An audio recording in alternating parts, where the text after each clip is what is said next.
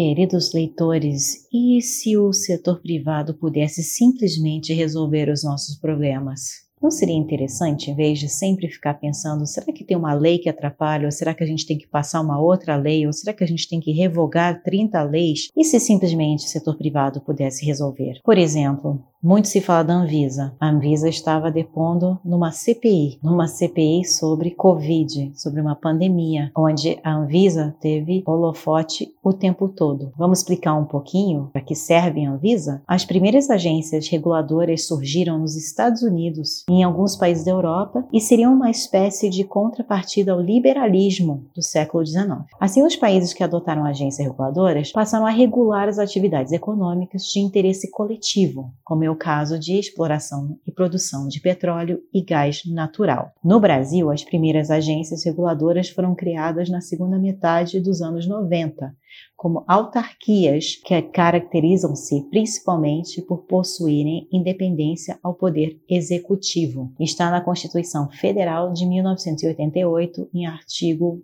175. A vigilância sanitária apenas adquiriu caráter regulatório no governo do Fernando Henrique Cardoso, com a Lei número 9782 de 1999, que criou a Anvisa, Agência Nacional de Vigilância Sanitária, e definiu que o Sistema Nacional de Vigilância Sanitária estariam unidos. A Agência Nacional de Vigilância Sanitária, Anvisa, é uma autarquia de regime especial, é uma agência reguladora conexa ao Ministério da Saúde, que exerce o controle sanitário dos produtos e serviços nacionais ou estrangeiros. Em linhas gerais, a Anvisa trabalha com controle de produção e comercialização de produtos e serviços submetidos à vigilância sanitária, inclusive dos ambientes, processos, insumos e tecnologias relacionados. Além disso, em conjunto com o Ministério das Relações Exteriores, a Anvisa exerce o controle dos portos, aeroportos e fronteiras nos assuntos relacionados à vigilância sanitária. A Anvisa é composta por cinco membros nomeados pelo Presidente da República, condicionado à aprovação do Senado Federal. O contrato de gestão da Anvisa é um instrumento constitucional que fixa metas de desempenho firmado entre os gestores da administração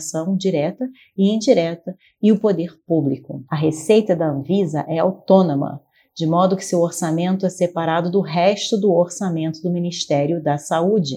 É aí que supostamente vem a autonomia da Anvisa. O orçamento se baseia em duas fontes. Primeira do governo federal, que é determinada especificamente para a agência, e outro se trata de repasse direto do Fundo Nacional de Saúde. Os poderes legislativos deveriam estar em constante conversa com a Anvisa e não acusando a Anvisa de qualquer coisa, porque para entender as leis e regras que justamente regem o trabalho da Anvisa, o próprio Senado é que ajuda ou não a aprovar essas leis e regras. Portanto, não entendo como que numa CPI os senadores parecem saber muito pouco do que a Anvisa se propõe a fazer e querem que a Anvisa pare de respeitar suas próprias regras e leis impostas quando tem uma pandemia e o próprio legislativo não conseguiu achar um consenso e resolver os problemas de distribuição e compra e venda, etc., de vacinas e outros medicamentos.